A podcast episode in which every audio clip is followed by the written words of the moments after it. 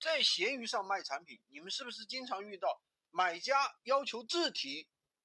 你很多人都觉得，哎，这单完蛋了。那么我们应该怎么去解决呢？因为闲鱼的话是一个地域性非常强的平台，我们经常会遇到要求自提的这一个情况。但是呢，尴尬就在什么地方呢？我们做无会员的货根本就不在我们手上。那遇到这种情况的时候，我们应该怎么去回复客户呢？我给大家提供四个步骤，你可以提高你的成交率，一定要记得点赞上起来，不然到用的时候你再也找不到了。首先呢，第一，那我肯定是要拒绝他，因为货根本就不在我手上。那我们怎么说呢？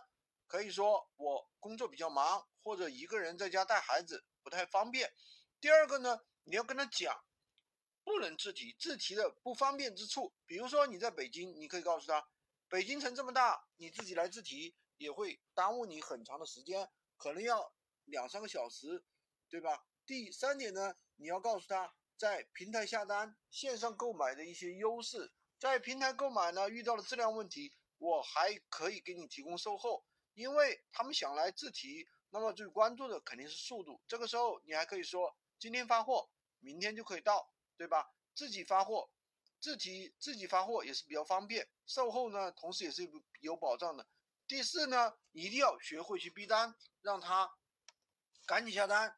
比如说你卖的是一个电饭锅，你可以说我这个电饭锅原价两百块钱，对吧？因为我现在什么什么原因非常的超值。最后两三台处理完了，也有其他的顾客在问我你要不要？你要的话就赶紧拍，我给你留一台。你现在就下单吧。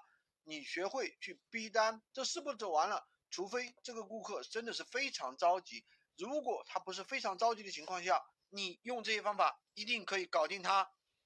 喜欢金哥的可以关注我，订阅我的专辑，当然也可以加我的微，在我头像旁边获取闲鱼快速上手笔记。